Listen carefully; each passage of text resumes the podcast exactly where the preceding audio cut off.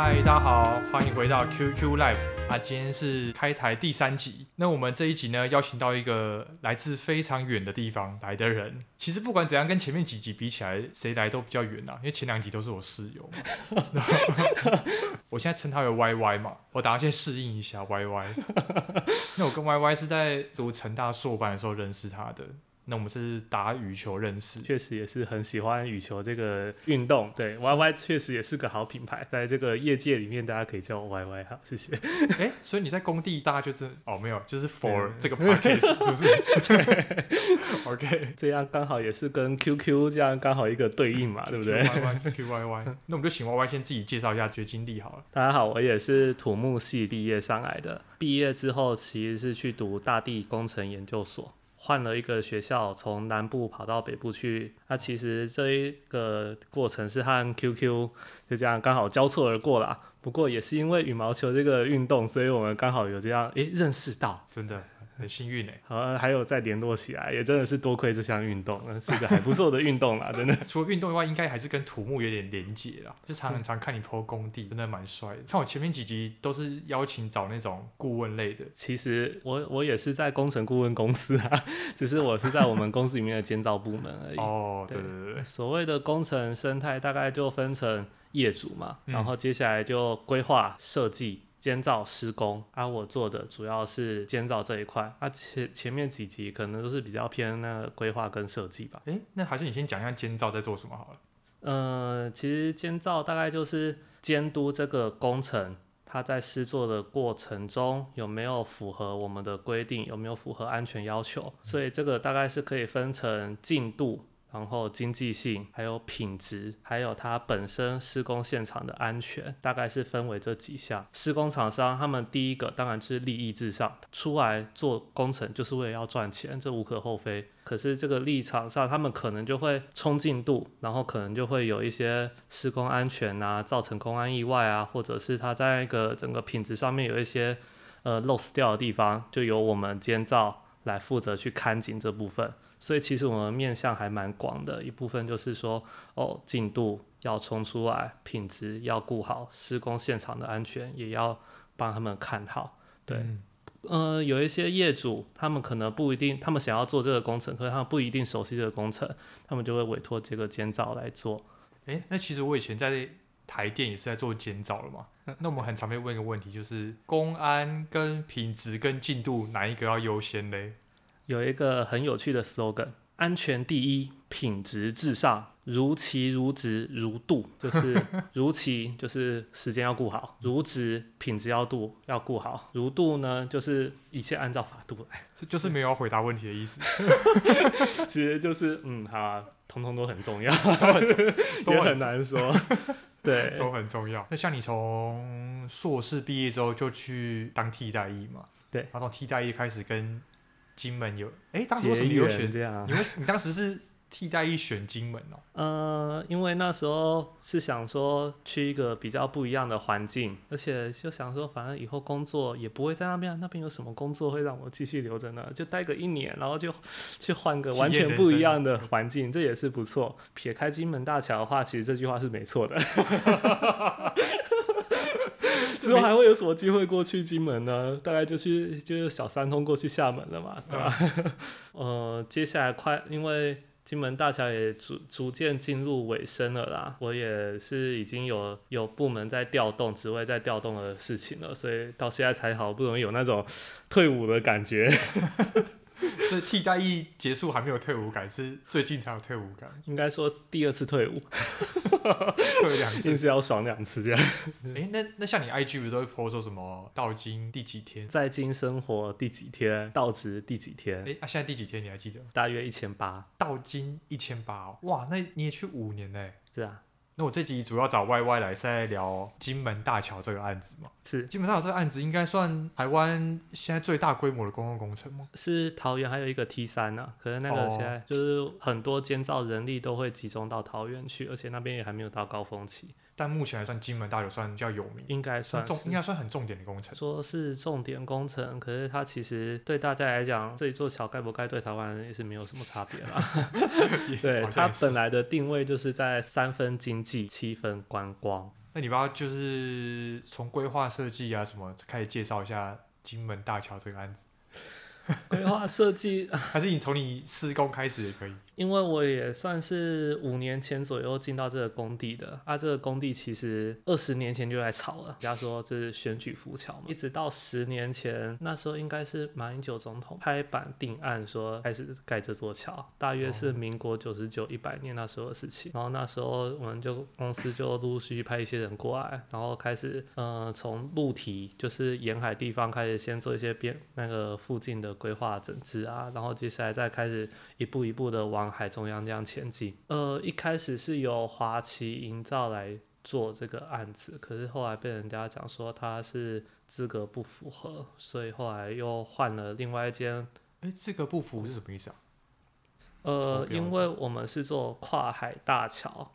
我们会希望说，哦，这个桥梁形式应该是类似高速公路那个样，它不是一般路上看到的那种小桥，它是那种跨海的大桥嘛，随随便便就是几公里长的那种，所以你不能叫一个只会做独木桥、只会做景观桥的厂商来做这个案子，这个不太 OK。而且基本上我们也会呃针对他的资本，而他的那个资本对他的成绩，他之前做过时机。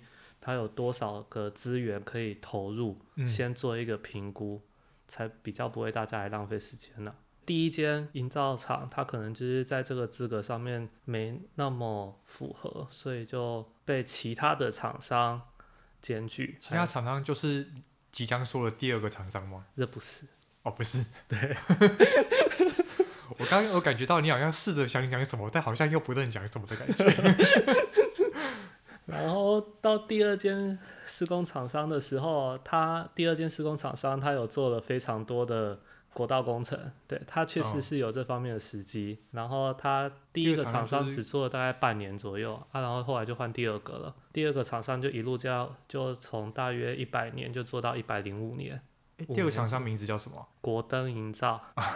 对，然后其实这个在我们业界里面也算是蛮蛮有名的啦。在台湾，如果你随便找一个土木业的，稍微有点可能四十岁那种，全部人都听过这个营造厂。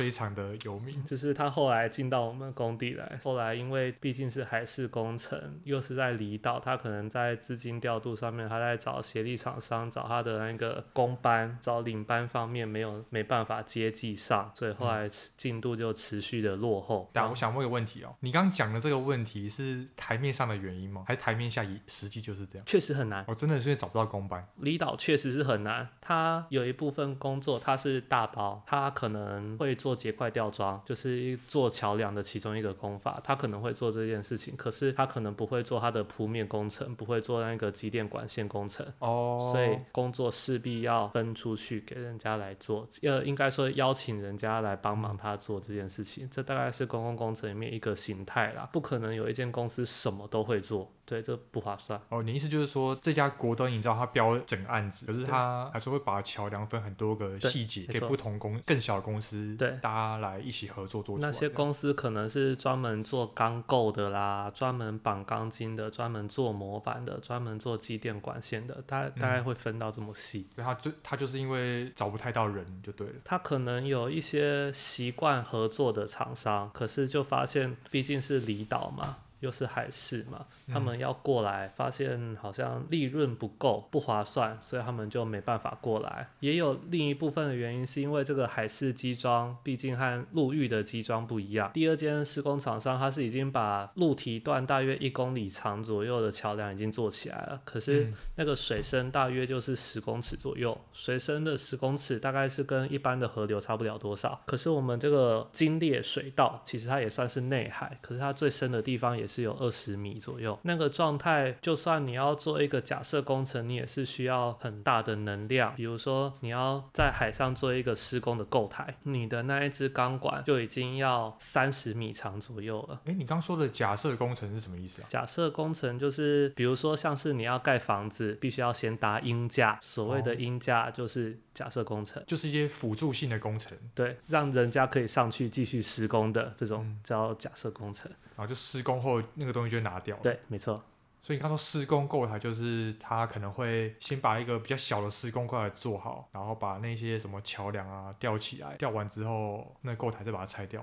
嗯、呃，对，因为就是在海中间嘛，你必须要先做一个那个平台，就是要给人家有地方可以站，有吊车可以站上去的地方啊，那才是他们有办法继续做。哦、所以他们选择其实有两种方式，一个就是我刚刚讲的做一个施工构台，在海上把钢管打下去，然后再用型钢把它连接起来，连接起来之后，在上面再层层叠叠铺其他的型钢，然后就变成一个台子了。嗯，然后那个台子通常都会经过结构计算，就是先计算说，哦，它可以承受到多重，可以承受多大的风浪，然后再确定稳固了之后，再上去它的设备，例如说是吊车，例如说像是它的那个钻掘机，它的钻头。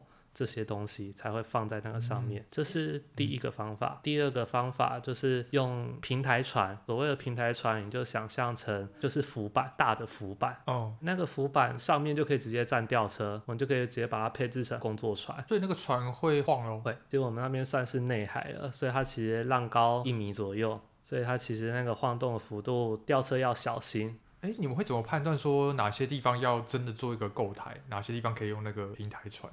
这个可以交给厂商自己来评估做选择，因为其实这中间的差别就是资金还有时间。那种平台船你挪到定位，大约是三天到一个礼拜左右就可以完成。那施工平台的话，大约要一个多月到两个月。施工平台，你说他会先打一个钢钢的桩当它的当它的支撑，它就是打到海床里面，因为它毕竟是假设工程，它要承担的重量最多就是吊车。还有一些钢筋物料，所以其实它本身的承载力是有限的，不会像我们真正的桥梁那样那个承载力那么大，几百吨、几千吨这样。对，所以其实它主要依靠钢管桩，它不用真的入岩到太深，它只要评估说哦，那个表皮摩擦力够了，它的点层力够了，那就够了。你进到这个工地的时候，是第二个厂商还在的时候吗？没有。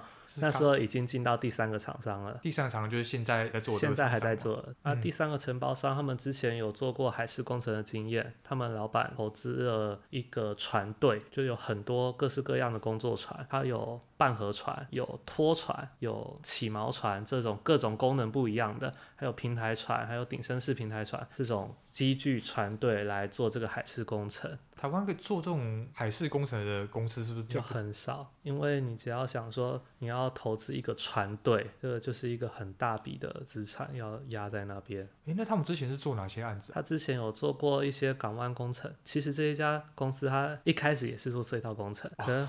后来他接到一些嗯、呃、南沙太平岛的港湾工程，那时候嗯、呃、有投资团队，然后也有赚到钱，嗯、可能也是因为有这个经历才可以做金门大桥。要不然你就讲一下你金门大桥的流程，嗯、就是它怎么施作啊？桥梁的话，就是它有很多支基桩，然后再联合成一个基础。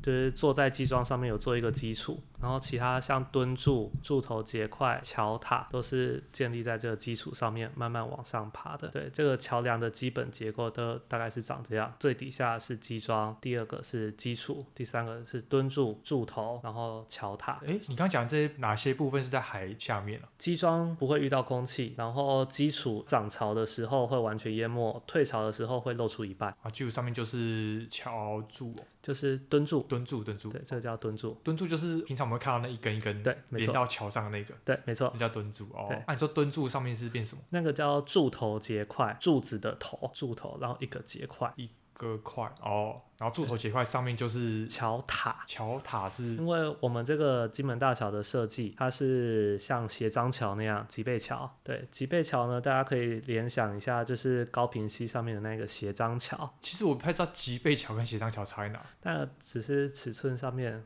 高度上面有一些差别而已。对哦，所以是谁比较高？应该是斜张桥吧，这个确实。哦、因为我们大家都直接称呼它就是脊背桥。但金门大桥好像只有某一段是用脊背桥，没错，好像还是。它分成三个部分：引桥段，引桥段就是从陆堤、从陆域，然后连接到海上那一段叫做引桥，嗯、然后到边桥、主桥这三个部分。嗯、最深的地方叫做主桥，边桥的地方就是相对水深没那么深的地方。嗯、然后他们这中间。定都是有一个爬坡的差异，主桥一定是最高，然后跨距也最大，边桥还有引桥段，它们的跨距就相对来讲没那么大，大约都五十公尺左右。主桥的跨距有到两百公尺，为了要支撑这个两百公尺的跨距，所以我们在设计上面有做那个斜拉钢索。斜拉钢索就是斜张桥上面那一根一根拉住桥台的那个钢索。就是因为要设置这个钢索，所以我们在那个桥面上面还需要再做一个桥塔起来，来拉这个钢索。所以钢索算是有点把那个桥拉住的感觉。桥梁工程不就是从底下撑或从上面拉嘛？它就是底下不要那么多支撑，那就上面把它拉住。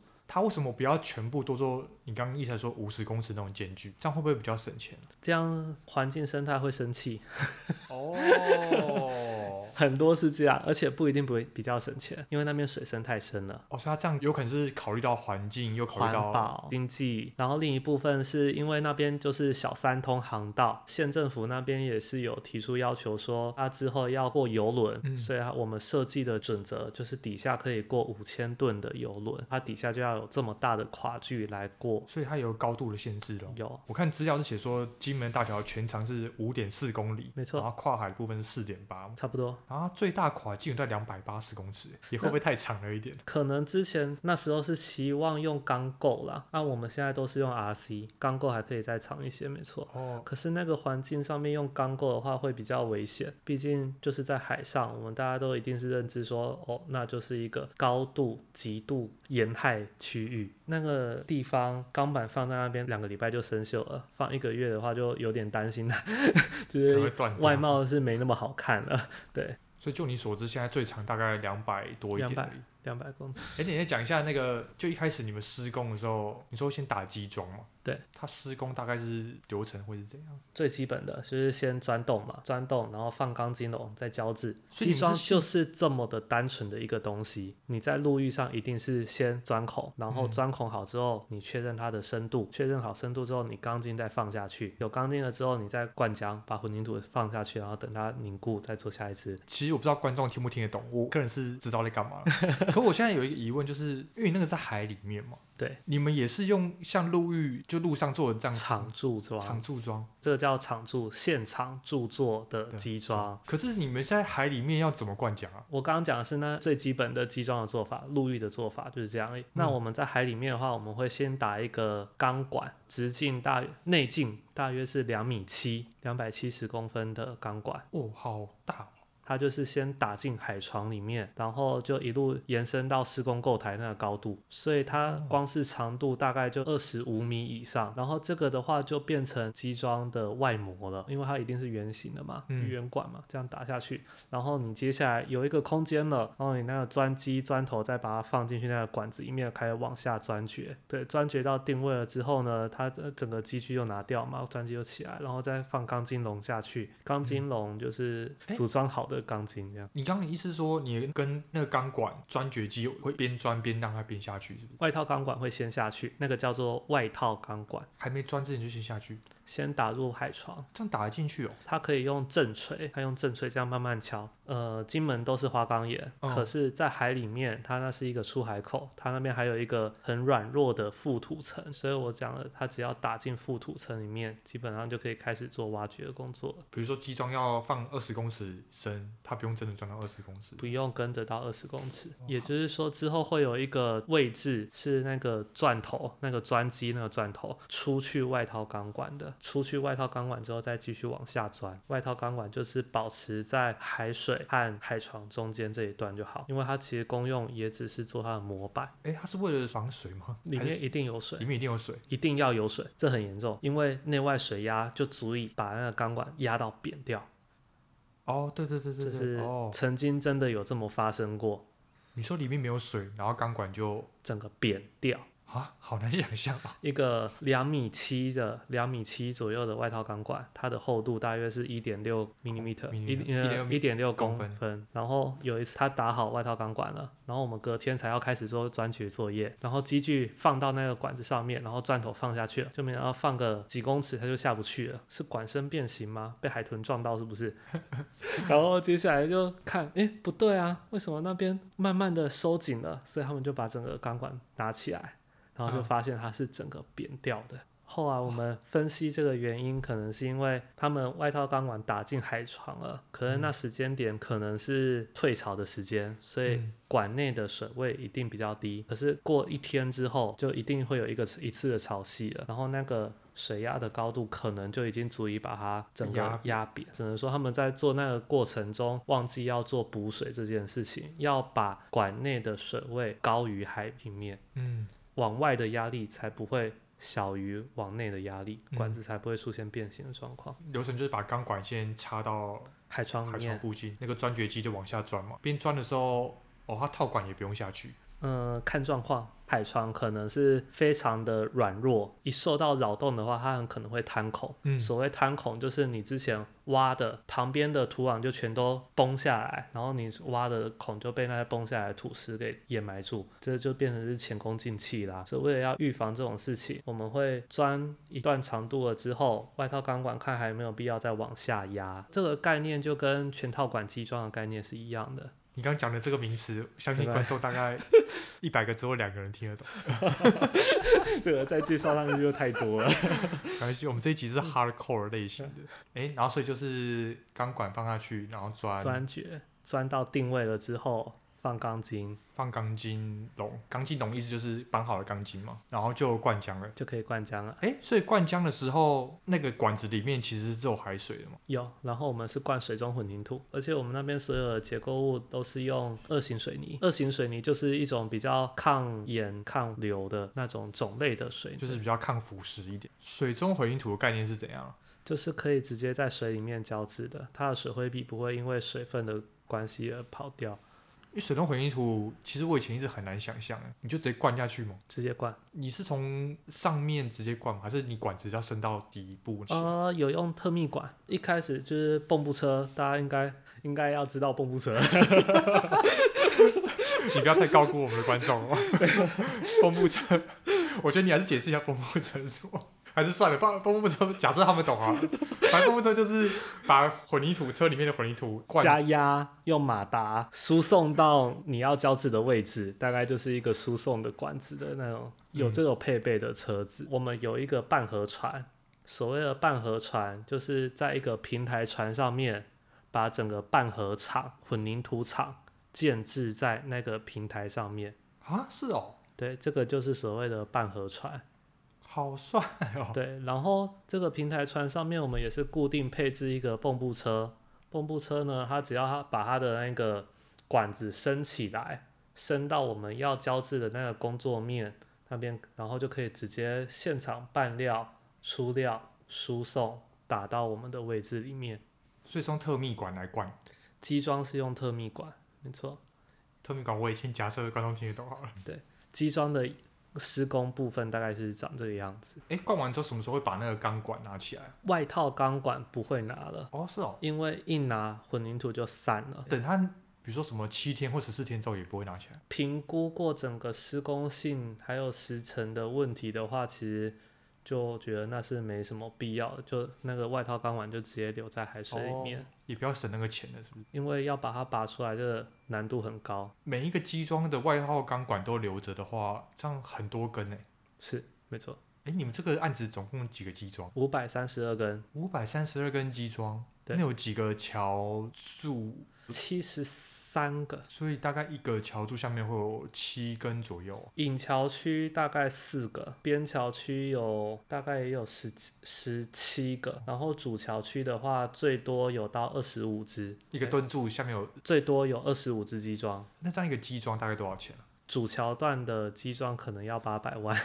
哇，金额好大哦。毕竟是海事工程，所以这样机装就做完嘛。上面就是墩柱，应该也没什么好讲，就是预柱这样放一放嘛。墩柱它不是预铸的啊，它是长柱啦。哎，我有做主桥段是每一个都是每一个都是长柱，每一个都有造型吗？边桥的话，他们就是直立四边形直立上来的而已。可是他们常驻大概一个月左右，就一个多月就差不多做完了。对啊，那个还蛮单纯的。墩柱做完之后，柱头应该也就常柱嘛。它最大的难度就在于它的造型，造型要怎样用钢筋雕塑出来？大约海平面以上十公尺的地方，它可能它有一个弧度这样上来，你要一直持续的调整它，而且钢筋的量又多，所以你要调整这个作业也是还蛮吃力的。嗯、但你说他们钢筋工班大概绑一个墩柱就是一个月就会做完？那是边桥段、引桥段啊。如果是主桥，主桥的话，可能也要四五个月以上。后来为了要加速这个工进，我们还甚至要求说，哦，他们要二十四小时施工，日夜赶工。哎、欸，我觉得二十四小时加班这个真的是，是很累，是不是台湾的常态啊？我以前在工地也是，我觉得好痛苦哦。就是看有没有那个必要啊。可是我们这个工地就是从头到尾就是在赶工、赶工、赶工。对。哎、欸，我有个问题哦，你叫他们二十四小时施工吗？是，他们是分几个工班？两班，两班这样有符合劳基法吗？你知道我以前，哎，我之前做监造，我就觉得哇，这个到底要怎么解套啊？这我们我们当时也是十二小时两班的。这其实也不好说了啦，因为真的遵照劳基法这样走的话，你你有可能灌浆灌到一半就走人吗？灌浆灌到一半，然后到时候一个冷缝在那边，嗯，然后它要是完全没办法密合起来的话，那最直接的就是结结构伤害。结构危险、嗯，所以你哎、欸，其实十二小时上班好像也没有违法哈，只是如果连续要中间要休息啦，中间要休息。哎、欸，那这样柱头上面就是桥塔，桥塔嘛？桥塔的做法其实就跟墩柱很类似，一样就是钢筋、组模、混凝土。桥塔最高地方多高啊？离海平面大约七十八公尺。大约二十几层楼。哎，可是你们这样绑是施工价搭很高？结构体里面会有一些预埋的配件，嗯，那些配件就留在那个混凝土表面上面，然后你把它找出来之后，就可以用一些螺栓把它锁进去，嗯，然后你的施工平台就可以组装在那个螺栓上面。哦，这时候你施工架底下就不需要支撑啦，因为你是直接固定在那个结构体上面。那这样你敢站在上面了？那个还蛮强壮的，所以你就看到一个类似洗窗机的东西放在桥台上面，然后他们在上面绑钢筋这样。它是都有固定到那个结构体里面啊。哦、可是你要在六七十公尺的地方做这个，真的很恐怖哎。这个真的需要很需要一些心理素质。而且那个海风那么大，应该超晃哦。那么海风？结构体不会晃，施工施工平台会晃。哇，施工平台应该很晃吧？对，可是那边的话就是海平面以上一些，五点多公尺。哎，那我们剩下的桥的部分就是那个桥面板。桥面板主桥段是预祝结块吊装。桥面板我们会把它切成一段一段的，那个叫做结块。预铸就是预先做好的意思。我们会先在新达港那边设置一个预铸厂，专门先做好这个结块，然后再用船机把它载运到金门的工地来，然后再用这种特别的吊装工作车，把一块一块的结块吊到桥面的高度，然后再把它结合起来，就像积木，然后现场把它组装。啊，所以你主桥段那个预柱就是用你刚说的塔吊来吊吗？呃，塔吊不够力，所以才需要特别的吊装工作车。吊装工作车它要站在哪里？它要站在我刚刚讲的柱头结块上面。柱头结块就是墩柱上面的嘛，哦，所以那其实就是结块吊装的起点。哦。工作车会设置在那个柱头结块上面，然后再利用后锚定钢棒，就拿那个高拉力钢棒。嗯，把它固定在我们柱头结块上面，所以它这样才可以，呃，抵抗前面这个结块吊装起来的这个重量。诶，那那个吊装工作车它怎么放到主机主桥墩上面呢？